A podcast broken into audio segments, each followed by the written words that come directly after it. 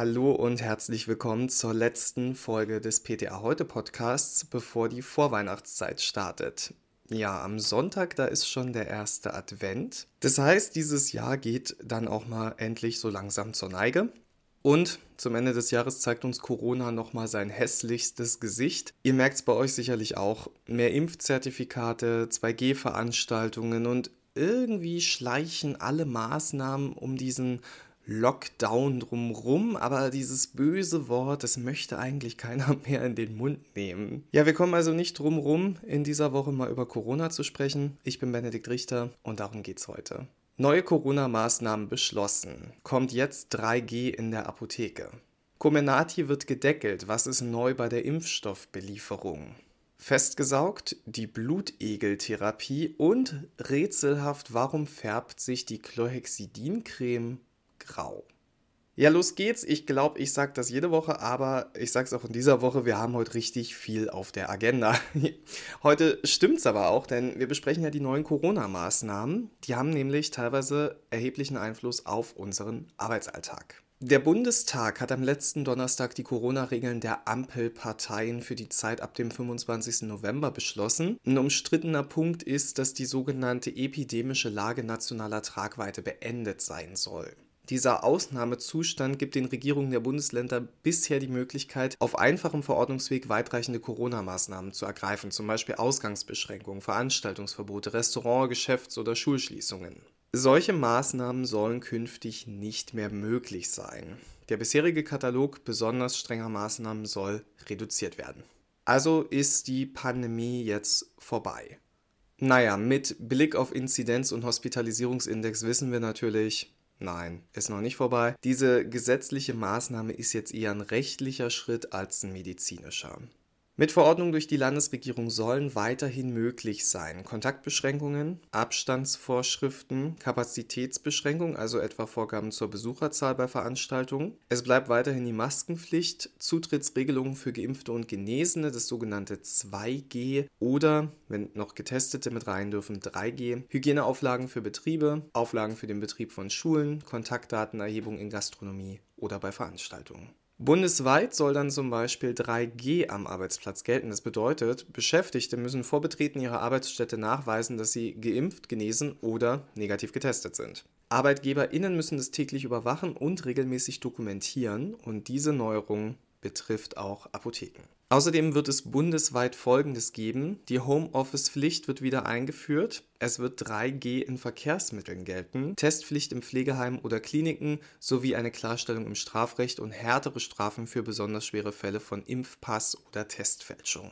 Und letzteres erfreut uns natürlich sehr, weil die dubiosen Impfnachweise in letzter Zeit schon zugenommen haben und man ja nicht mehr so wirklich sicher sein kann, ob man nicht vielleicht irgendwann auch mal ein gefälschtes Impfzertifikat ausgestellt hat. Ja, schwierig gerade. Mhm, kleine Erinnerung, wisst ihr noch, damals im Juni, als man uns die Vergütung für die Erstellung der Impfzertifikate gekürzt hat und meinte, das wäre angebracht? Ja, ich lasse das mal so im Raum stehen. Was äh, voraussichtlich auch noch demnächst kommen wird, ist eine Impfpflicht. Oh, wieder ein böses Wort, das ganz viele triggert. In Österreich wird es die allgemeine Impfpflicht wohl ab Februar geben, also dann, wenn der Winter langsam vorbei ist und die Zahlen voraussichtlich sowieso sinken. In Good Old Germany, also hier bei uns in Deutschland, da wird die Impfpflicht wahrscheinlich erstmal nur für Pflegepersonal und MitarbeiterInnen in Kliniken und mit engem Kontakt zu Risikogruppen eingeführt. Alle diese Maßnahmen sind vorerst bis zum 19. März 2022 befristet und danach muss man neu entscheiden. Wenn man aber Professor Wieler glaubt, dann stehen uns ein harter Winter und ein sehr trauriges Weihnachtsfest bevor. Übrigens zwischen den Zeilen mal kurz eine schöne Anekdote aus meinem Arbeitsalltag. Ich hatte letzte Woche einen Kunden, der ein Impfzertifikat brauchte und ich habe ihm alles dazu erklärt und da meinte er so zu mir, oh, Sie mussten das bestimmt schon hundertmal erklären, oder? Und da habe ich ein bisschen die Augen verdreht und habe zu ihm gesagt, ganz ehrlich, ich glaube, 100 Mal reicht da gar nicht. Und daraufhin meinte er so zu mir, ich finde so toll, wie Sie in der ganzen Zeit hier gearbeitet haben. Sie haben ja die ganze Zeit offen gehabt. Ich habe mal hier die Schlange gesehen, als ich vorbeigelaufen bin, mit den Leuten, die hier anstanden für die Zertifikate. Also echt Respekt an Ihrer Apotheke. Also ihr seht, es gibt Leute, die bemerken durchaus, was ihr leistet und die schätzen das auch. Wen ich übrigens auch schätze, das sind unsere PKA, die die Impfstoffbestellung machen. Die arbeiten im Hintergrund und tragen eigentlich maßgeblich dazu bei, die Pandemie zu bekämpfen. Das gilt natürlich für alle, die Impfstoffbestellungen durchführen. Wir verimpfen in Deutschland ja fast nur noch Comenati von BioNTech und Spikevax von Moderna. Und auch da gibt es jetzt eine Neuerung, denn bereits ab der Woche vom 29. November bis 5. Dezember wird Comenati kontingentiert.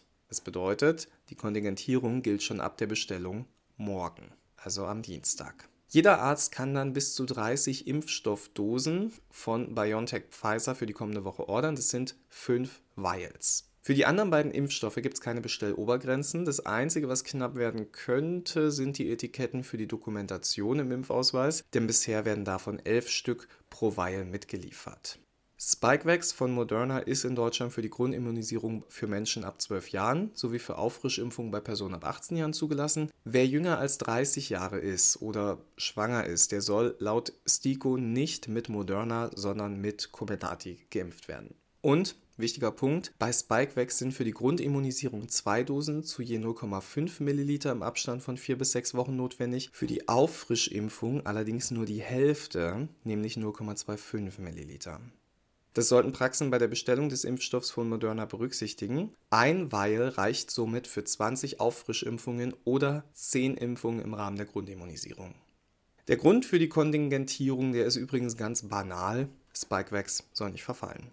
Auch an der Vergütung des Großhandels wurde mit der zweiten Verordnung zur Änderung der Coronavirus-Impfverordnung ein bisschen geschraubt, denn bislang stand noch in Paragraph 8 die alte Regelung, bei der noch zwischen kühlpflichtiger und ultra- oder tiefkühlpflichtiger Durchstechflasche unterschieden wurde. Diese Vergütung wurde schrittweise abgesenkt und liegt nun pauschal bei 7,45 Euro netto je Weil. Der entsprechende Paragraph wurde aufgeräumt und hält jetzt nur noch das aktuelle Honorar. Außerdem erhält der Großhandel jetzt für Impfzubehör für Spikevax von Moderna pro Vial doppelt so viel wie bei allen anderen Covid-19-Impfstoffen, nämlich 2,80 netto je Vial statt 1,40. Und das liegt wahrscheinlich daran, dass die Auffrischung nur mit der Hälfte an Impfstoff durchgeführt werden, also man auch mehr Zubehör braucht. Diese Änderungen gelten übrigens schon seit dem 16. November. Die Abda hatte da eine Übergangsfrist gefordert, damit Apotheken ihre Dokumentation umstellen können und korrekt abrechnen können. Das wurde jedoch abgelehnt. Ja, ich weiß nicht, wie es euch geht, aber ich habe jetzt erstmal genug von Corona. Deswegen lasst uns mal über was anderes sprechen. Zum Beispiel über Blutegel. Hm. Ich habe ein bisschen das Gefühl, dass diese Therapie ewig in der Schublade lag und jetzt wird die so langsam wieder rausgeholt, denn ich höre irgendwie aus immer mehr Apotheken, dass sie Blutegel bestellen. Auch wenn die Methode ein bisschen mittelalterlich klingt, so ergibt sie doch ein bisschen Sinn. Legt man Blutegel an, dann saugen sie sich fest, beißen ein Loch in die Haut und beginnen Blut zu saugen und dabei gelangt ihr Speichel in den menschlichen Körper und genau um den geht's, denn der enthält 20 verschiedene Substanzen in etwa und diese Substanzen die haben Einfluss auf die Blutgerinnung, die können Entzündungen hemmen und Trompen auflösen. Außerdem wirken sie gefäßerweiternd, schmerzstillend und regen den Lymphfluss an.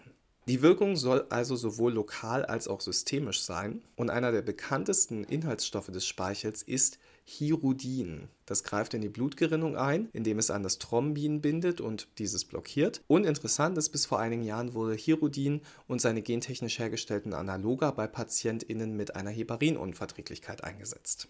Bislang fehlen evidenzbasierte Belege oder positive Leitlinienempfehlungen zur Blutegeltherapie. Hm, dennoch liegen vor allem für die Indikation Arthrose mehrere Studien und Fallberichte vor, in denen die PatientInnen nach einer Blutegeltherapie bis zu einem Jahr schmerzfrei waren und keine analgetische Medikation mehr benötigten. Dennoch müssen die Kosten für eine Behandlung in der Regel selbst getragen werden. Zwar sind die Blutegel nicht verschreibungspflichtig, die Anwendung sollte jedoch nicht über medizinische Laien erfolgen. Blutegel gelten nach dem Arzneimittelgesetz als Fertigarzneimittel. Das ist kein Witz. Bestellen könnt ihr die beim Großhandel oder beim Hersteller direkt. Man unterscheidet zwischen Zuchtegeln, die sind von deutschen Herstellern gezüchtet worden, und Importegel, die sind als Jungtiere meist aus der Türkei importiert worden. In der Apotheke sollen die Egel dann an einem dunklen, ruhigen Ort und bei Raumtemperatur gelagert werden. Nur im Sommer ist die Lagerung im Kühlschrank bei Temperaturen von mindestens 5 Grad Celsius besser. Wenn sie kurz nach der Lieferung von den KundInnen abgeholt werden, dann können sie im Vorratsbehälter bleiben. Wenn ihr sie aber für einen längeren Zeitraum in der Apotheke lagern müsst, dann sollte man sie in einen durchsichtigen Behälter tun, also zum Beispiel ein Einmachglas. Pro Egel sollten etwa 50 Milliliter Wasser zur Verfügung stehen. Wegen des Gasaustauschs darf das Glas nur bis zu zwei Drittel gefüllt sein und Löcher im Deckel wären auch ganz nett. Das Wasser müsst ihr dann alle zwei Tage in etwa wechseln und dafür am besten kalkarmes Leitungswasser, also keins aus Berlin, oder kohlensäurefreies Mineralwasser verwenden. Füttern müsst ihr die Blutegel erstmal nicht. Eine spezielle Dokumentation ist nicht nötig. Man könnte jetzt Angst haben, gelten ja als Blutprodukt, oh, Transfusionsgesetz. Nein, gelten nicht als Blutprodukte und deswegen ist auch keine Dokumentation laut TFG erforderlich. Was vorgeschrieben ist, ist die Chargendokumentation für den Hersteller und den Anwender. Charge bedeutet in dem Fall alle Egel, die im gleichen Teich gelagert wurden und außerdem muss der Hersteller die Charge des Schweineblutes, das er zur Fütterung verwendet hat, dokumentieren und auch nachweisen, dass zwischen der letzten Fütterung und dem Einsatz beim Patienten mindestens 32 Wochen liegen. Bei Importegeln, die müssen so 32 Wochen in Quarantäne und dürfen erst dann eingesetzt werden. Diese 32 Wochen ist so der Zeitraum, in dem die Blutmahlzeit als vollständig ausgeschieden gilt und die Übertragung von Infektionskrankheiten kann dann nach diesem Zeitraum auch ausgeschlossen werden. Blutegel sind quasi Einmalartikel. Das klingt sehr, sehr böse, aber nach dem Einsatz am Patienten dürfen sie nicht erneut verwendet werden, auch nicht bei derselben Person, um eine Verwechslung auszuschließen. Verwendete Blutegel, und das wird jetzt richtig gemein, müssen entweder mit hochprozentigem Alkohol oder durch Einfrieren getötet werden. Die etwas menschlichere Variante ist, ähm, sie nach Rücksprache an die Biebertaler Blutegelzucht zu senden. Und dort werden sie dann für mehrere Monate in Quarantäne gehalten und dann verbringen sie den Rest ihres Lebens in einem sogenannten Rentnerteich. Ja, auf jeden Fall spannend, wenn sowas mal in der Apotheke vorkommt. Wenn euch interessiert, wie die Therapie so abläuft, was ihr euren PatientInnen dazu auf jeden Fall sagen solltet, dann findet ihr auf ptaheute.de einen sehr interessanten Artikel dazu. Und zum Schluss habe ich mal wieder die Expertise von Frau Dr. Bergner für euch, heute aber nicht akustisch, denn ich habe einen spannenden Artikel von ihr gefunden zum Thema Chlorhexidin in der Rezeptur. Der Fall ist der folgende. Eine Patientin hat sich schon häufiger in verschiedenen Apotheken eine Rezeptur mit Chlorhexidindicloconat, Triamcinolonacetonid in nicht-ionischer hydrophiler Creme DHB herstellen lassen. Nach rund zwei Wochen kam es dabei jedes Mal zu einer dunklen Verfärbung der zunächst weißen Creme. Ihr kennt es vielleicht, wenn PatientInnen Veränderungen ihrer Rezepturen feststellen, dann sind da grundsätzlich erstmal wir schuld. Wenn wir mit so einer Reklamation konfrontiert werden, müssen wir also erstmal herausfinden, liegt es wirklich an unserer Herstellung oder vielleicht doch am Umgang mit der Rezeptur, also an der Lagerung zum Beispiel.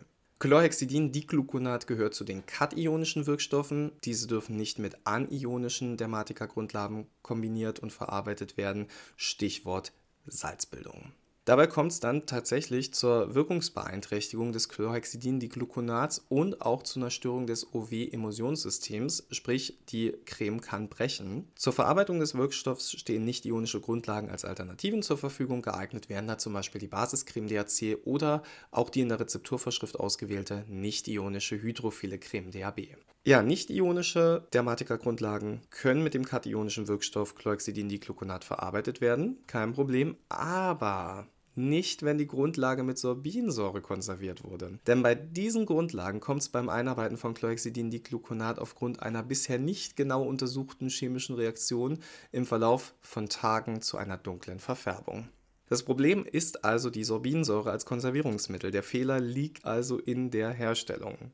Alternativ könnte man die Grundlage ohne Sorbinsäure selbst herstellen und die Verwendbarkeit dann auf eine Woche beschränken. Das ist aber wahrscheinlich nicht ganz so praktikabel, deswegen würde man wahrscheinlich eher auf eine Grundlage wie Basiscreme ausweichen und da findet man dann sogar eine NRF-Vorschrift dazu.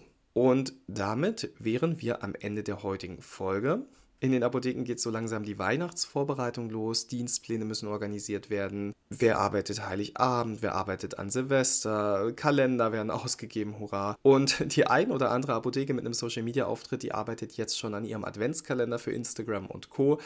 Ja, in den Apotheken ist Weihnachten wirklich wahnsinnig festlich. Wir werden jetzt erstmal in diese neue Woche starten und wenn ihr mögt, dann hören wir uns nächste Woche wieder. Dann zünde ich vielleicht sogar eine Kerze an, weil der erste Advent war. Also bis dahin, gehabt euch wohl.